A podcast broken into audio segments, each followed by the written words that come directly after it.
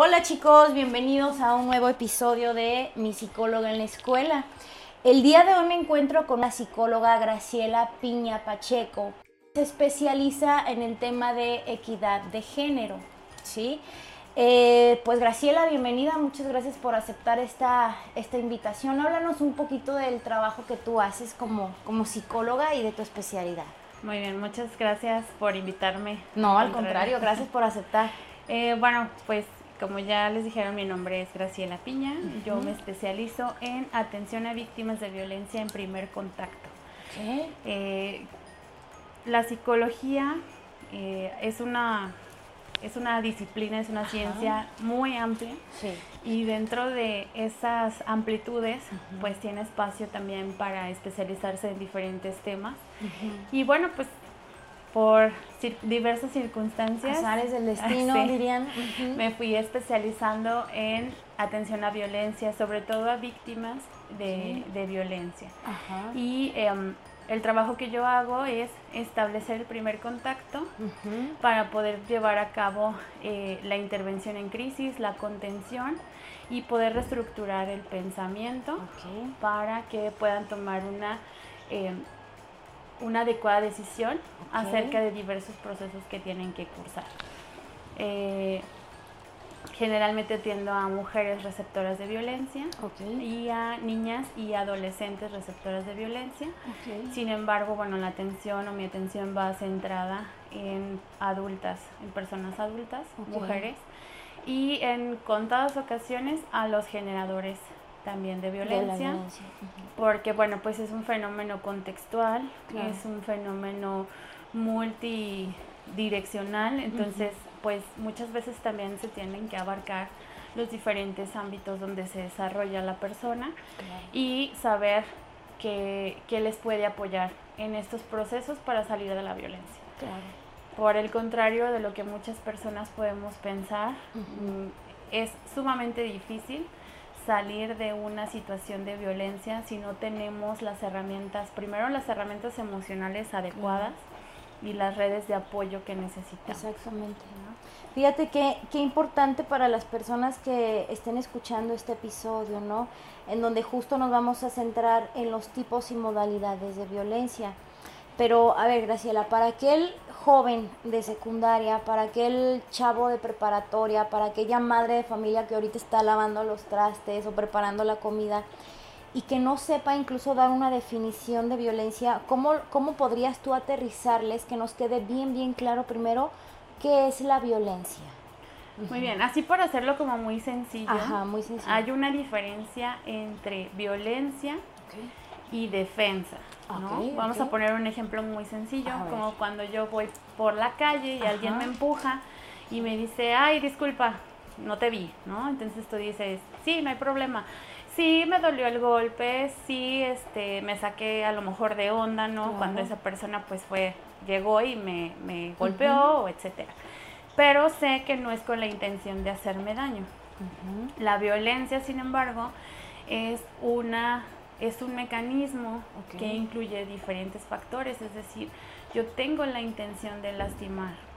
Yo no puedo controlar eh, mi impulso de lastimar y por el contrario no puedo disminuirlo. Es importante que sepamos que la violencia siempre va en aumento. Mm, por el contrario de lo que muchas veces nos podemos imaginar de esta cuestión de va a cambiar, a lo mejor va a ser diferente, en esta ocasión me empujó, pero pues ya no lo va a volver a hacer, es importante que sepamos que la violencia siempre va en aumento. Entonces, muy sencillamente para diferenciar, la violencia es aquellas actitudes, aquellas acciones eh, que nos que desea la otra persona hacernos daño y que estemos mal, ¿no? Emocionalmente, físicamente, económicamente. Ya ahorita vamos a profundizar cuáles son los tipos, pero esa sería como la, la diferencia. Y, y, podemos hablar de violencia porque ahorita pareciera que se contextualiza más en un, en un ámbito o en un contexto familiar, ¿no? El, el típico ejemplo de el esposo que violento, que maltrata o que golpea a la esposa pero también la violencia se puede presentar en un ámbito escolar, ¿no? Claro. Que también tiene las mismas características. Tengo una intención, yo como agresor, corrígeme si utilizo mal los términos, yo como agresor tengo la intención de lastimar al compañero. Así es. Esto también se da en la escuela, entre los hermanitos, en la misma familia y me imagino que también en otros, en otros contextos, Graciela. Sí, claro, vamos a tener diferentes ámbitos donde se puede desarrollar la violencia, ¿no? Vamos a entender como ámbitos los lugares donde nosotros nos desarrollamos o hacemos nuestras diversas actividades. La más común es la familiar, que pudiera parecer como la más identificable porque es la que tenemos mayor información, porque es la que las eh, redes comerciales, etcétera, van enfocándonos, ¿no? Sin embargo, también existe el ámbito, por ejemplo, escolar, laboral y docente, el ámbito institucional y el ámbito comunitario. Esos cinco hábitos, eh, ámbitos perdón, son donde nosotros nos desarrollamos, nos desenvolvemos y hacemos nuestra vida cotidiana. Y podemos sufrir violencia en cualquiera de esos ámbitos. ¿sí? Los tipos de violencia es la violencia física, que es como la más visible, ¿no? Es la que podríamos identificar de un primer momento. Si yo veo a alguien con un moretón, inmediatamente le puedo preguntar qué te pasó, ¿no? Es la, es la violencia física la que tenemos más identificable o más visible. Sin embargo, eh, existe también la violencia psicológica, que es, em, es muy sutil, ¿sí? Cuando nosotros vivimos violencia psicológica, eh, la intención del agresor o de quien genera esta violencia es em, hacernos sentir que así vamos a vivir en cualquiera de nuestros ámbitos. Es decir, pues la normalización de la conducta violenta, ¿no? Entonces, eh, pues debemos de tener cuidado porque puede ser en cualquier ámbito. También la psicológica es la más peligrosa porque no se observa en un primer momento. Silenciosa. Es silenciosa. Pasan varias circunstancias pasa tiempo para que nosotros podamos decir está ocurriendo algo que ya no le permite desarrollarse en todos los ámbitos Ajá. Como, como que podría, eh, podríamos eh, puntualizar cómo identificar lo que es la violencia emocional o psicológica, porque evidentemente va escalando también, ¿no? Entonces, ¿en qué conductas podría la gente que nos está escuchando, Graciela, identificar, híjole, a lo mejor eh, mi vecina es lo que, lo que le está ocurriendo, ¿no? Identifico que tiene este o que padece este tipo de violencia porque ya encuentro estas, estas características. ¿Cómo qué características puntuales podríamos mencionar? Bueno, podemos encontrar como esta parte del aislamiento, la este, poca toma de decisiones, es decir, no es que yo no puedo decidir, tengo que preguntarle a para ver si puedo hacerlo, mm, ¿no? El, que no tenga esa capacidad de decir, eh, quiero ir a este lugar, quiero comer esto, ¿sí? Eh, un, un, constante estado de alerta, ¿sí? De que todas las cosas estén correctas, adecuadas, ¿sí? de eh, mantener la paz de una manera no adecuada. ¿Qué quiere decir esto? Voy a dejar la casa bien limpia para que cuando llegue entonces no se enoje y no me diga que soy una floja, ¿no? Entonces, mantener como situaciones bajo control para no desatar como esta violencia psicológica que escala generalmente a una violencia física. Entonces, eh, así lo podemos detectar, ¿no? Una, este, las personas que están viviendo, que están recibiendo violencia psicológica, pues muestran esta marcada indefensión, como, como decimos comúnmente, ¿no? O sea, todo le asusta, este, gritan y se, y se asusta, o pasa un ruido, un ruido fuerte y se asusta. No quiere decir que en la generalidad bueno, algunas personas somos asustadizas normalmente, pero eh, sí es una de las características, ¿no? Como mantener el extremo orden y el extremo control para no sacar de sus casillas a la otra persona. Ok, ¿sí? Y esto también lo podemos identificar en otros ámbitos, como por ejemplo la escuela, ¿no? Como cuando los chicos o las chicas o los niños y niñas se someten como a ese estrés de tener como todo el, al tiempo, todo el día, justamente para que el profesor o la profesora no se enoje, no se moleste, no los reporte, mm. etcétera. ¿No? Sí, no, no es que tenga yo esta conducta porque me genere un gusto, un placer el orden o la estructura, sino que lo hago con temor. Exactamente. ¿no? Porque si no lo hago como me lo están solicitando, viene un regaño o viene una consecuencia. Exactamente. Y, y este es un factor bien importante de identificar, ¿no? ¿Cuál es el motor? Eh, que, que, está moviendo o, que está generando esta conducta. Así es. Mm, cuando yo estoy actuando de una manera formativa y cuando estoy actuando de una forma agresiva, ¿no? cuando estoy generando una conducta violenta. Eh, situaciones muy sencillas, por ejemplo, eh, en cuanto a violencia psicológica, los apodos, por ejemplo, ¿no? Eh, nos puede parecer algo como muy sencillo, algo que dentro de nuestra cultura está bien visto, que es aceptado, pero si nosotros nos ponemos a pensar, los apodos mm, resaltan muchas veces las áreas de oportunidad o los defectos que pudiéramos tener y no como las cualidades, ¿no? Entonces eso es también violencia psicológica si te das cuenta es una violencia súper sutil porque estamos acostumbrados y acostumbradas a ese tipo de violencia. Totalmente normalizado, por ejemplo, en un ámbito escolar. Exactamente, ¿no? Y que entonces, en lugar de resaltar como esas cualidades, buscamos esas áreas de oportunidad que hacen que nos sintamos disminuidos. Exacto. ¿no? Entonces, esa, esa es una violencia psicológica muy sutil y como bien dices, pues va a ir escalando hasta ya situaciones muy, eh, eres un tonto, eres una tonta y ya eh, un poco más agresivos, ¿no? Con malas palabras este, y la disminución, sobre todo eres un inútil, eres un inútil, no sirves para nada, este, eres una torpe, ¿no? Entonces, eh, quién te va a creer, o quién te va a hacer caso, este, van a pensar que estás exagerando, ¿sí? Como, como toda esta parte que va escalando y, y, bueno, es la más peligrosa porque nos puede llevar a conductas de riesgo, como la idea de hacernos daño, como la idea de hacerle daño a quien más. Entonces, es silenciosa y por tanto es la más peligrosa. Bien, entonces hasta ahorita hemos identificado la violencia física y la violencia psicológica, pero hay más tipos de violencia. Sí.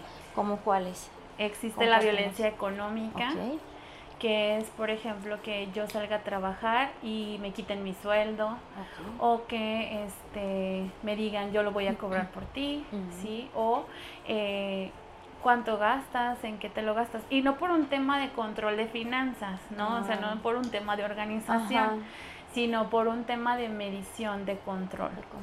Es importante que recordemos que el generador o la persona generadora, porque también pues hay mujeres generadoras de violencia, la persona generadora va a buscar mantener el control. Va a buscar mantener el control físico, va a buscar mantener el control psicológico, va a buscar mantener el control económico. Sobre todo en esta parte de que no tengas herramientas para poder salir de ese ciclo, perdón, de esa situación de violencia. Lo, lo, que me hace pensar entonces eh, que puede existir de manera simultánea varios tipos de violencia. De hecho, generalmente existen los tip, todos los tipos de violencia en un ámbito. Eh, es muy difícil que una violencia vaya sola. O sea, si hablamos solamente de violencia física, seguramente existe violencia psicológica, ¿no? Cuando hablamos, por ejemplo, de la violencia sexual, seguramente es otro tipo de violencia. Sí, exacto. Seguramente existe violencia física y violencia psicológica, ¿no? Entonces, siempre las violencias van acompañadas de otras violencias, ¿no? Ahorita, ahorita que, que, dices las, justamente quiero hacer ahí como, como este paréntesis, porque antes era muy dado a decir la violencia, ¿no? Pero el término correcto, digo tú que estás como muy adentrada en este tema, es utilizar el las violencias, ¿no? Pero ¿qué, hay, ¿qué detrás de utilizar como este plural? Visibilizarlo. Ok. Por ejemplo, lo que no se nombra no existe. Exacto. Lo sabemos, ¿no? Sí. Entonces, cuando, por ejemplo, eh, antes, o decíamos, es que antes no había tanta violencia como ahora, ¿no? Y sobre todo no había tanta violencia del ámbito familiar. ¿Seguros? Exacto. o que no se mencionaba era otra cosa, ¿verdad? Exactamente. Eh, sin embargo, ahora con la información que tenemos lo hacemos mucho más visible porque entonces conocemos nuestros derechos y conocemos el acceso a la justicia, por ejemplo, ¿no? Entonces yo sé que si me están violentando de manera física, puedo poner una denuncia y entonces ya tiene otra consecuencia diferente, lo cual lo hace visible, ¿sí? Por ejemplo, todo este fenómeno que hemos visto en redes sociales de denunciar a generadores de violencia, a personas generadoras de violencia, hacen visible la violencia. Entonces, no es que antes no existiera, es que ahora es más visible. ¿no? De hecho, todavía hasta hace 10 años, 11 años más o menos, utilizábamos el término violencia intrafamiliar. Exacto. Porque es intra, dentro, se quedaba dentro de nuestra casa, este, los problemas de la casa se arreglaban en la, casa, y entonces nadie tenía por qué decir lo que estaba pasando dentro de casa, ¿no? A partir de diferentes circunstancias, juicios, tratados, etcétera, es entonces que se le quita el intra y solamente es familiar para hacerlo de una forma visible, Ya con la sola palabra de intra era dejarlo dentro de las paredes. Cuando se le quite el intra, o el, o el decir violencia intrafamiliar, cuando se le quita esa parte del intra, es que se vuelve pública la violencia y es que sale entonces. Claro. Y qué importante, ¿no? Entonces hacer visible estas violencias para entonces poder educar, prevenir y atender a los a las los jóvenes, las señoritas, las mamás, los papás, los señores, los maestros que son víctimas. ¿Está bien utilizado el término entonces de, de víctima? Sí, eh, comúnmente, bueno, mm. pues así se identifica. Sin embargo, eh, en lo particular, prefiero llamarlos eh, generadores, o personas generadoras de violencia y personas receptoras de violencia, ¿no? Porque si vamos un poquito hacia atrás, ninguna persona generadora de violencia ha llegado a ese punto siendo generadora nada más. En algún punto de su vida, en algún punto de su desarrollo, fue receptora de violencia. Fue el mecanismo que aprendió, fueron los eh, usos y costumbres que aprendió. Entonces, de ser un, un receptor o una persona receptora de violencia, se vuelve una persona generadora de violencia. Sí, qué, importante que como familias eh, identifiquemos, ¿no? Cómo, cómo estamos educando dentro de nuestros sistemas. Porque si mi hijo está viendo que yo como mamá estoy siendo receptora de cierta violencia, pues el que está aprendiendo, ¿no? Y es muy común después de escuchar el, pues claro, eres violento o te comportas así porque seguro de chiquito sufriste o padeciste o te hicieron, ¿no? X o Y situación. Esto es, esto es casi como una ley, ¿no, Graciela? Sí, si no, si no hay esta situación preventiva o esta situación de identificación, va a seguir, ¿no? Va a seguir repitiéndose, va a seguir circulando, van a normalizarse las conductas violentas. Eh, en lo que me he enfocado a trabajar justamente es el desnaturalizar, ¿no? Y decir, por ejemplo, cosas muy sencillas como un apodo no es un cariñito, o sea, un apodo no es como te dicen de cariño, ¿sí? Y generalmente lo que aprovechamos de primera intención es darle esa voz a la persona receptora de violencia con una simple pregunta. ¿Cómo te gusta o cómo, te, a cómo me refiero a ti, cómo te gusta que te llamen, ¿no? Y entonces, ah, pues es que me dicen X, ¿no? No, sí te dicen, pero a ti cómo te gusta, cómo prefieres, cómo te sientes más cómoda, cómodo. Y eso es darle voz. Lo, lo, primero que hace un generador de violencia es quitarle la autonomía, exacto, quitarle la voz, ¿no? A, a, la persona receptora. Entonces, a nosotros como profesionales, a nosotros como personas que estamos eh, formando o acompañando nuestros procesos, nos toca eh, darles nuevamente esa, esa voz, a las personas receptoras de violencia. Ok, el, el famoso empoderar, ¿no? El como eh, hazte responsable y no permitir que el otro venga y, y, te diga cómo, te, cómo se tienen que expresar de ti. Exactamente. ¿No? Es, es, es, bien importante entonces, a ver, ya tenemos identificados los tipos eh, de violencia, recapitulando, la violencia física, la violencia psicológica, la violencia económica y la violencia sexual. Sí, nos falta una que es la más pequeñita o imperceptible, que es la violencia patrimonial. Okay. Y muchas veces cuando decimos violencia patrimonial imaginamos que son cosas como muy grandes, ¿no? La casa donde vivo o este el carro donde me puedo trasladar o este como propiedades propiedades o cosas terrenos como cosas algo muy muy grande muy costoso cuando decimos así de para tu patrimonio pensamos como en esta parte.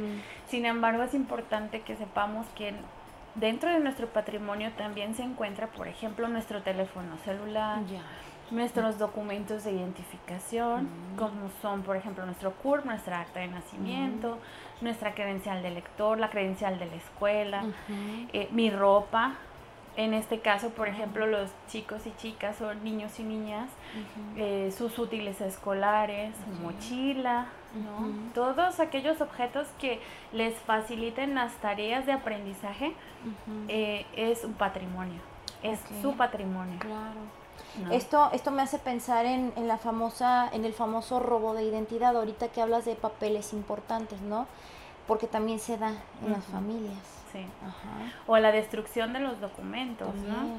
Cuando hay una situación de violencia ya un poco más severa, eh, aparte de quitar la autonomía, quitan la identidad, ¿no? Entonces, te rompo tu acta, tu, este, tu CURP, lo que tengas de identificación. Y sabemos que son documentos que cuestan y entonces como tienes una violencia económica que no te permite eh, sufragar diversos gastos, destruyó tus documentos y entonces aparte de quitarte la autonomía te quito la identidad. La identidad legal, ¿no? Sí, este, Para, para así hablarlo. Y este y dificulta otros procesos, ¿sí? Por ejemplo, si yo quiero ir a denunciar generalmente me van a pedir el, eh, la credencial del lector y en ese momento el generador se quedó con ella y entonces no tengo un medio de identificación más que mi propio, mi, propio dicho, ¿no? Entonces, la, em, es la más pequeña, sí, es la que menos nombramos, sí, pero también es una parte muy importante, sobre todo para las personas que son menores de edad, niños, niñas, adolescentes, esta parte de su patrimonio, como te lo mencionaba, sus útiles escolares, uniformes, su perfume que usan, etcétera, este, muchas veces cuando se ven inmersos en estas eh, en estos episodios de violencia, lo primero que se destruye es su patrimonio. ¿sí? Y muchas veces nosotros como personas adultas minimizamos el impacto de la destrucción de su patrimonio. Y entonces sería importante que nosotros como personas adultas consideráramos que incluso la bolsita que tiene, donde tiene guardado su cambio, mm. es importante para él o para ella. Claro. ¿Cómo, ¿Cómo podríamos hacer una sociedad más consciente, Graciela? Y empezar a, hacer más visibles estas violencias? ¿Cuál sería alguna recomendación para aquel chico, chica, repito, profe, este, mamá que nos esté escuchando y que ya hizo clic y, y, dice, ok, identifico que esto me pasa, o le pasa a mi hermana o a mi cuñada? ¿Cómo empezar a hacerlo visible? Porque entiendo que luego viene el factor miedo. Claro. ¿No? ¿Cómo, ¿Cómo manejar esta situación? Lo primero que nos toca como sociedad es no mirar hacia otro lado.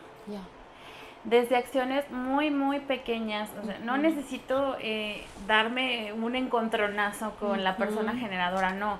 Desde situaciones muy pequeñas como este, vecina está bien, vecina necesita que le hable a la patrulla, por ejemplo, o cuando yo veo que algún docente este, violenta a, alguno de sus alumnos o alumnas, este, hacerle ver que eso no es la manera correcta, que hay otros métodos pedagógicos, ¿no? Este, el no hacerse como, como no es mi tema, no me meto entonces. Porque sigue, sigue estando muy presente, ¿no? A mí me ha tocado todavía a la fecha escuchar en entrevistas, pues es que yo escucho ruidos y sé que a mi vecina la, la golpean o los hijos son receptores de violencia, pero pues son sus hijos, yo no me quiero meter, yo no quiero broncas. ¿Cómo empezar eh, justamente a, generar esa conciencia de, que no es que te vayas a meter en una bronca en realidad, es que vas a aportar, vas a hacer visible una situación que no debería existir? ¿Cuál sería ahí una recomendación? Incluso muchas instituciones tienen números institucionales que son de denuncia anónima. Okay.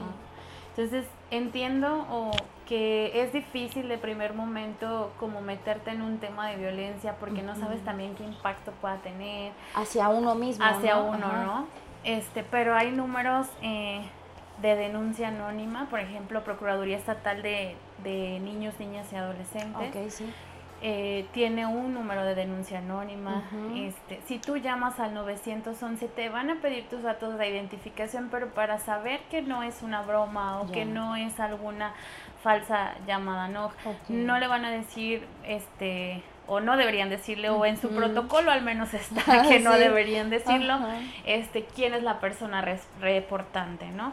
Eh, en, en el municipio, bueno, si nos escuchan de otros municipios, de otros estados, debe haber diferentes mecanismos de, de acompañamiento dentro de nuestros municipios y de nuestros estados. Por ejemplo, en Policía Municipal, este, aquí en el municipio hay una unidad especializada de género que es sumamente cuidadosa con esa parte de la información, ¿no? Entonces, eh, pudieran hacer llegar su reporte por medio del 911. Este está el número de procuraduría de niños, niñas y adolescentes. Sí, el dato lo vamos a dejar aquí en los comentarios, en, las plataformas para que las personas que estén interesadas pues tengan de primera mano el, contacto, ¿no? E, existen también instituciones a las que uno se puede acercar por mera orientación, ¿no?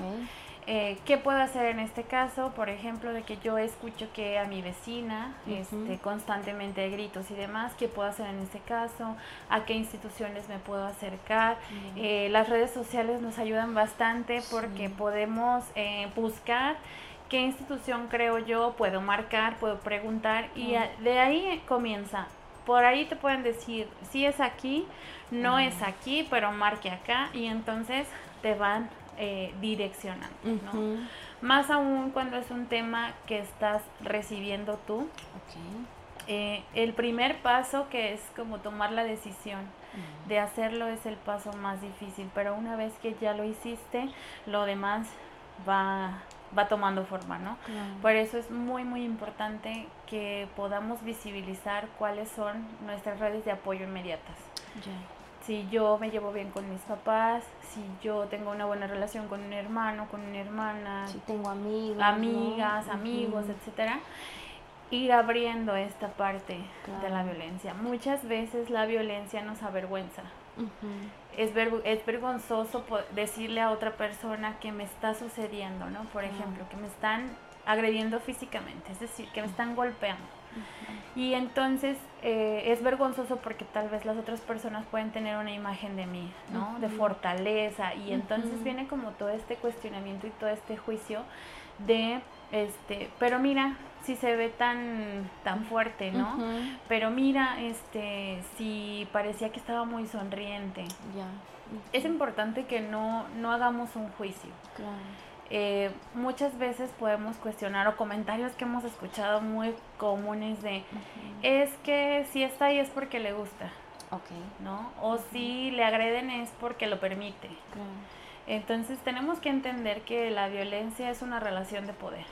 Y es una relación de poder que siempre va a ser asimétrica. O sea, siempre va a haber alguien por encima de nosotros que quiera ejercer esa relación de poder. Ese control. Exactamente. Y entonces yo puedo ser muy, muy buena en otros ámbitos de mi vida y fuerte, incluso ser este jefa o jefe, este pero en ese ámbito, ¿no? La honorable fachada, ¿no? Exactamente. Pero, resulta que en otro ámbito de mi vida puedo recibir esta violencia, ¿no? Entonces una de las partes que nos frena un poco es como este esta vergüenza. Y lo que nos toca a nosotros como personas que nos enteramos o como personas acompañantes es esta parte de quitar o dejar de lado este juicio y decir lo, eh, de lo que me digas no no va a haber mayor problema, más bien vamos a buscar una, una solución, ¿no? Entonces, válido, eh, Graciela, eh, que si vemos a una persona ya con el moretón, no en el brazo, preguntar, o sea, sí se vale. Sí, sí Oye, ¿te encuentras bien? Eh, ¿Pasa algo? ¿No? ¿Te golpearon? Sí. O sea, sí atrevernos a hacer este tipo de preguntas. Sí, sí, sí. Es, es válido, es bueno, es correcto. Puede la otra persona decirnos, no sucede nada, me caí de la escalera, ¿no? Entonces, pero ya vamos viendo que de los siete días de la semana, tres se cae de la escalera, pues algo ya no está bien, ¿no? ¿Qué pasa cuando siguen negando la existencia de, sobre todo la violencia eh, física? Ok, si son varios días a la semana, vemos que ya no es un solo moretón, eh, ya trae quemaduras u otro tipo de, de, de, ¿cómo decirlo? De lesiones, ¿no? Pero siguen su negativa. ¿Qué nos corresponde como sociedad? dar aviso a las autoridades. Ok, hasta ahí. Eh, muchas instituciones están preparadas para ello. Ya y no van a no van a ir este así muy invasivamente como decirle a la persona ah nos dijeron que tú estás viviendo claro, no va a llegar la patrulla y los policías a menos luego es un escenario que se imaginan muchas personas. A menos de que sea una situación de riesgo que ponga en riesgo la vida de la persona que está recibiendo la violencia ahí sí, ahí sí ya cuando hay, amenaza de muerte porque también recordar que hay algo que se llama violentómetro incluso no ahorita ahorita retomamos ese punto. Sí este, hay una, una escala, ¿no? Entonces, no va a ser lo mismo que tú le digas a una institución que tú crees, piensas que está ocurriendo, que están violentando a alguien de tus vecinos, vecinas, a cuando ya haya una situación este, de riesgo inminente incluso para las personas de, de más alrededor, ¿no? En ese momento, pues sí, sí va a llegar la patrulla con todo este escenario pero cuando nosotros nos damos cuenta de cuestiones como muy pequeñitas, podemos ir abonando de esta manera, ¿no? Si, por ejemplo, mi hijo, mi hija me dice que tiene un compañerito o una compañerita que constantemente llega lastimado o que este, está pasando por una situación difícil, nosotros nos podemos acercar a las autoridades de la escuela y nuestra función es informar, ya dependiendo de lo que la institución vaya a hacer, tenga el protocolo, el plan de intervención, pero ahora sí que como decimos, ¿no? De nuestra parte no quedó. Ya se hizo visible, o sea, ya mi hijo, mi hija me dijo que está sucediendo esto con algún compañero y entonces yo ya lo hablé, ya lo hice visible, o sea, yo ya lo puse visible, esa situación. Entonces, por eso es muy importante que pensemos en la prevención. Y muy, muy atentamente cuando estamos ya observando conductas que no van dentro de, de lo común. O sea, ya por ejemplo, no es lo mismo un correctivo de este cuidado no te cruces la, la calle sin ver y que incluso el mismo papá o mamá se asusta y no sabe cómo reaccionar. Y entonces grita o lo pesca rápidamente. Es muy diferente a cuando tú ya ves por ejemplo a una persona adulta que está sacudiendo a un niño o el que vemos muy comúnmente que se cae el niño y sobre la caída eh, la persona que lo está cuidando o el adulto responsable le da otro golpe, ¿no? Para que entienda. Lo regaña aún más, ¿no? Exactamente. ¿Para qué te caes? Y es importante saber que cuando hay una situación de violencia, obviamente lo primero que tenemos que preservar es nuestra integridad. Mm, y muchas veces la violencia no, no es la solución a la violencia, ¿no? Este, cuando tú ves una situación violenta que está ocurriendo frente a ti, estas son las alternativas que tú puedes tener. Llamar a las autoridades, llamar a las instituciones y con eso también puedes cortar un poco de lo que está sucediendo ahí, ¿sí? que también es importante que sepamos que es decisión de la persona que lo está recibiendo tomar o no alguna solución o alguna alternativa. Y que también es importante decir que no es fácil tomar esa decisión. Implica muchísimas cosas, muchísimas pérdidas, implica este tan solo el hablarlo. Y si es ya de muchísimo tiempo, es reconocerlo y hablarlo. Y entonces generar un plan de, de acción, ¿no? Entonces, para la mayoría de las personas es muy fácil eh, juzgar y decir, pero ¿por qué no se va? Debemos entender que hay un montón de situaciones detrás. Por ejemplo, hablábamos de los ámbitos. ¿Cuántas veces nosotros como personas que trabajamos no estamos dentro de un ambiente hostil y muchas veces te dicen, pero ¿por qué no dejas el trabajo? Y entonces, incluso hay hasta memes, ¿no? De, porque tengo cuentas que pagar o este, no quiero ir a trabajar, pero me acordé que tengo que pagar la luz. Y entonces esa es mi motivación, ¿no? Entonces, para ponerlo como un ejemplo muy sencillo desde el ámbito laboral, cuando vivimos violencia en el ámbito laboral, muchas personas te dicen, ¿por qué no lo dejas? Bueno, pues porque eso implique consecuencias, ¿no? Claro. Entonces, si lo trasladamos hacia la violencia familiar, ¿no? E, es, es importante pensar en eso, ¿no? Entonces, eh, que saber que todos los ámbitos eh, llevan algún tipo, se puede desarrollar algún tipo de violencia. Por ejemplo, existe el ámbito comunitario. Y cuando me refiero a comunitario, muchas veces pensamos en la comunidad, pero en, esa comunidad que está alejada, que no tiene este pavimentación, que no tiene servicios, no. Cuando hablamos de comunidad hablamos del entorno donde nos desarrollamos. Nuestra colonia, por ejemplo, ¿no? Tu escuela, la, la, zona donde está tu escuela. Es la zona donde está mi escuela, ¿no? Como todo eso que todo eso que hace que se integre la comunidad. ¿Sí? Cuando hablemos, hablamos de violencia comunitaria, generalmente es como esta parte de los problemas vecinales, ¿no? Cuando los vecinos estacionan afuera de tu casa y que muchas veces lo vemos así como el vecino molesto o la vecina molesta, ¿no? Pero es un tipo de violencia y pudiera parecer muy exagerado y pudiéramos decir es que todo es violencia, ¿no?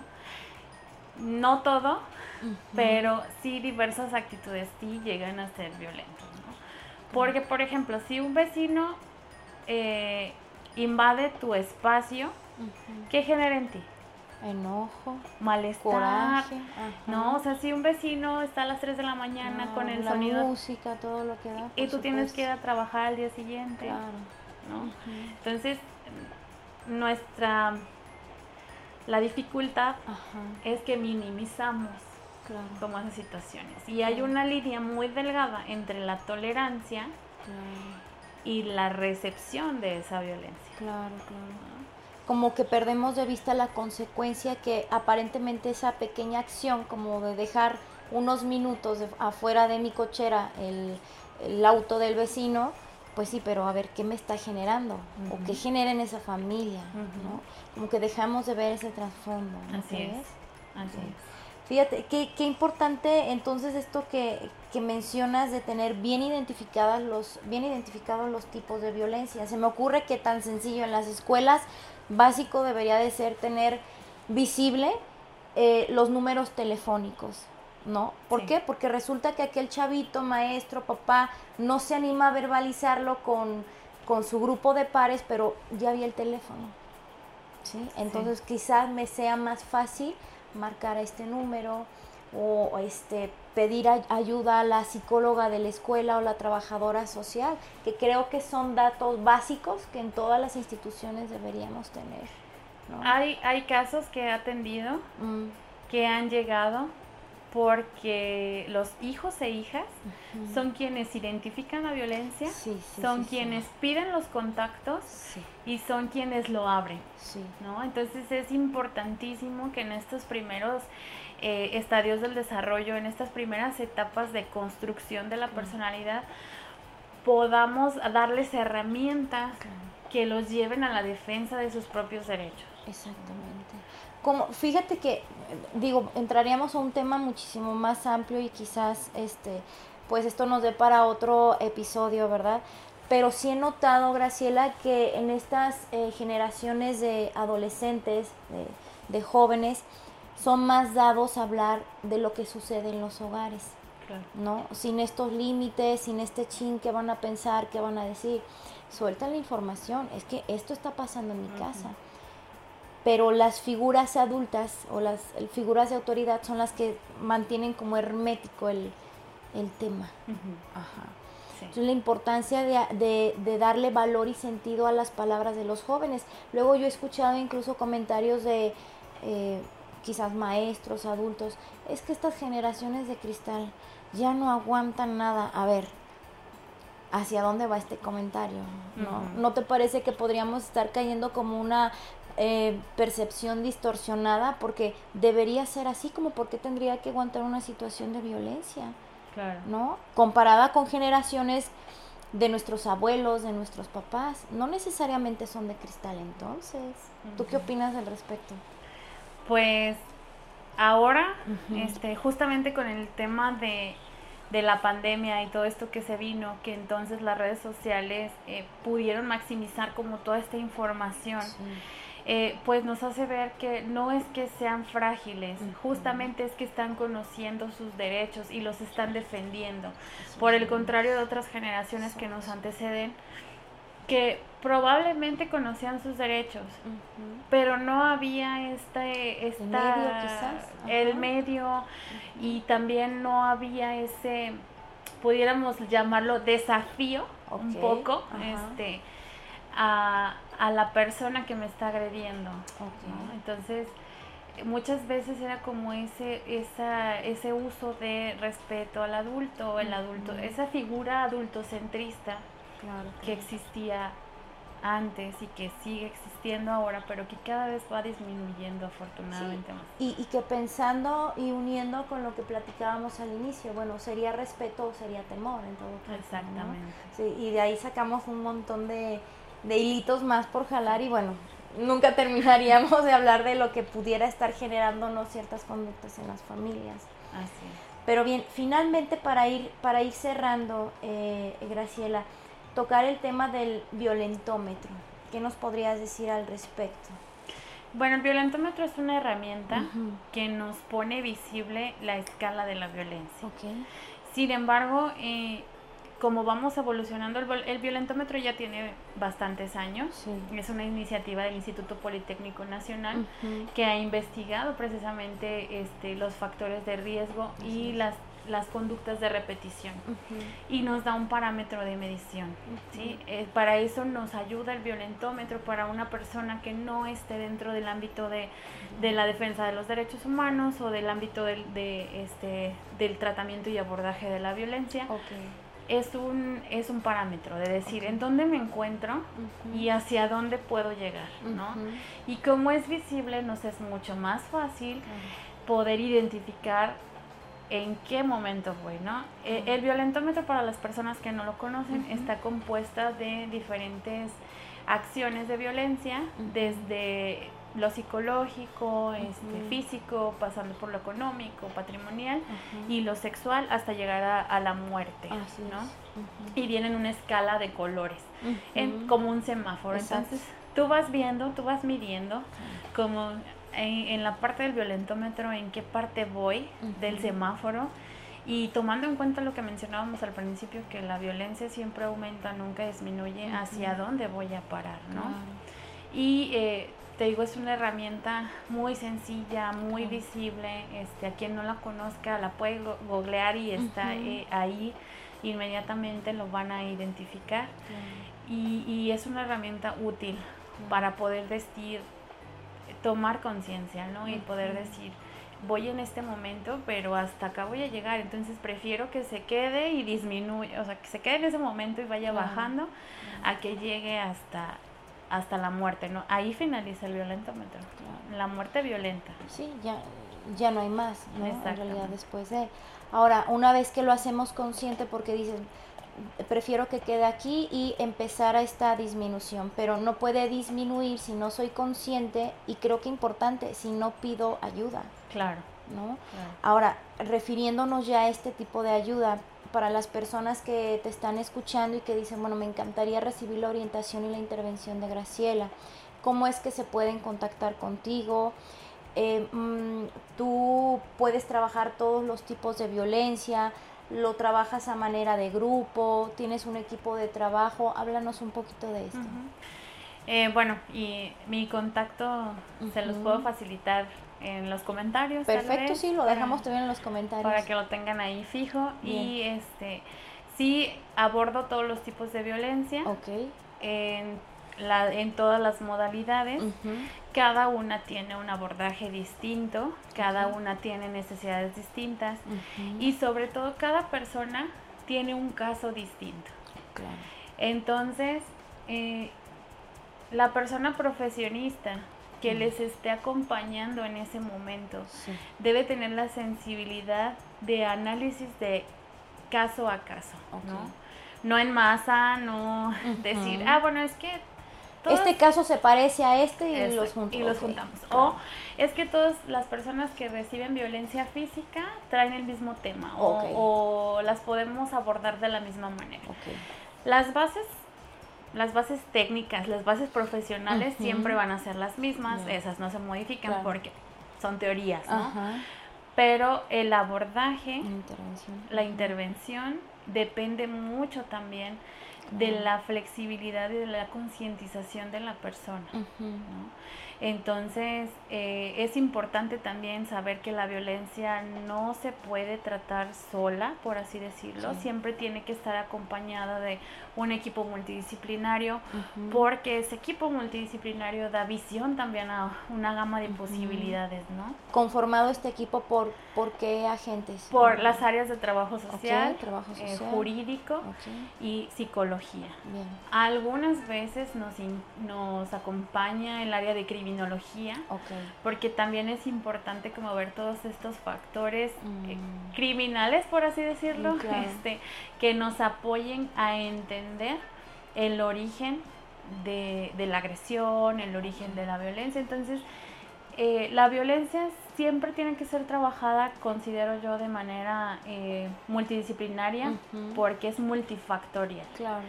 Entonces, em, para empezar, a lo mejor yo puedo decir, bueno, este, quiero atención psicológica primero para poder asimilar como todo lo que está sucediendo y poder identificarme como persona este, receptora de violencia y a partir de ahí ver la gama de posibilidades, ¿no? Mm. jurídicas, sociales, etcétera, a las que puedo acceder o este que puedo realizar a partir de esta concientización de que vivo violencia. Entonces, eh, yo les invito a que siempre pidan ayuda. Eh, a lo mejor la persona a la que le pedimos ayuda no tiene mucha idea de lo que puede hacer, pero ya una vez que lo hablamos y una vez que le pusimos nombre y una vez que señalamos a quien nos está generando esa violencia, ya es mucho más fácil mover como toda, eh, todo el mecanismo ¿no? de atención. Y finalmente, hace ratito hablábamos sobre la importancia de la, eh, el hecho de que el psicólogo sea especialista en, en el tema, ¿no? ¿Qué recomendaciones das tú para aquellas personas que estén a punto de, ok, tengo un conocido y quizás pueda tratar, ¿en qué deberían fijarse, ¿no? ¿Qué perfil, qué estudios debería tener esta, esta persona, este psicólogo? Sí, debemos de fijarnos siempre que tenga enfoque de perspectiva de género o enfoque de derechos humanos. Ok. Y nosotros lo podemos preguntar abiertamente. sin miedo, sí, por favor. No le tengamos eh, temor a esa figura de autoridad porque pensamos que como tiene sus estudios, este, es, es ley lo que diga, ¿no? Este, preguntar. Y muchas veces también como en el avance del proceso eh, el mismo o la misma paciente se va dando cuenta, ¿sí? De si se siente a gusto, si no, si es lo, si lo que está teniendo como devolución es lo que podría esperar a partir de esta situación de violencia. y, tener mucho ojo de decir, eh, de no repetir este patrón de, de recepción de violencia, ¿no? Eh, es muy importante que la, la, persona profesional de la salud mental que atienda con perspectiva de género no emita juicios que tienen que ver con los estereotipos de género precisamente. Entonces, ya cuando tu psicólogo o tu psicóloga te hable de eh, quitar esos estereotipos o de desmontar esos estereotipos, de ahí podríamos eh, tener una idea de que más o menos vamos por el, por el sitio correcto. Ya, ya, ya. ¿no? Eh, pero este sí, sí es muy importante que lo preguntemos así abiertamente, ¿no? Tengo esta situación de violencia. ¿Cree usted, bueno, si, si les quieren hablar de usted, de tú como, ¿cree usted que pudiera acompañarme dentro de este proceso? Y ahí sí dejo la responsabilidad ética de mis colegas de decir sí, no, y si no, esta persona sí puede hacerlo. Exactamente. La importancia de la referencia, ¿no? Hablando sobre la ética y el profesionalismo. Pues ustedes acaban de escuchar a una expertaza en el tema. Eh, ya nos dijo, nos va, bueno, de hecho vamos a publicar sus, este, sus datos, tu número de contacto quizás. En redes te podemos encontrar de, de alguna forma en especial, Graciela. Eh, sí, en, Facebook. Eh, igual les paso el... Ok, lo dejamos entonces todo en, los links de aquí abajo, en la cajita de comentarios, ¿verdad? Perfecto. Pues entonces, eh, con, esta, con este tema, con esta intervención de Graciela, con estas recomendaciones, nos despedimos, me dio mucho gusto tenerte en este episodio. Se nota que dominas el tema, muchas felicidades. Gracias por esta aportación y yo creo que este mensaje que estás dejando a los chicos, a los papás, a los maestros, seguro sí es un granito de arena. Entonces, qué padre que estemos marcando la diferencia. Muchas gracias. No, gracias a ti por invitarme, por permitirme hablar de de, de, estos temas que muchas veces pasan desapercibidos, pero son una constante dentro de, nuestra realidad y dentro de nuestro desarrollo social. Entonces, estos espacios eh, son magníficos para poder visibilizar precisamente estos, estas problemáticas, ¿no? Y yo les invito a las personas que nos, nos escuchan y que nos están escuchando en este y en anteriores episodios, a que se acerquen también a los especialistas, a las instituciones que pueden apoyarlos y sobre todo no volteemos la cara. Las situaciones pasan y pasan enfrente de nosotros, pero si tenemos las herramientas, eh, podemos afrontarlas, que no nos gane el pánico. Exactamente. Perfecto, pues con este super mensaje nos quedamos el día de hoy. Nuevamente muchas gracias. Chicos, pues esperamos sus dudas, comentarios, cualquier cosa, ya saben, mándenos un inbox, déjenos ahí sus comentarios, sus reacciones y pues nos escuchamos en otro episodio. Gracias por el favor de su atención. Chao, chao.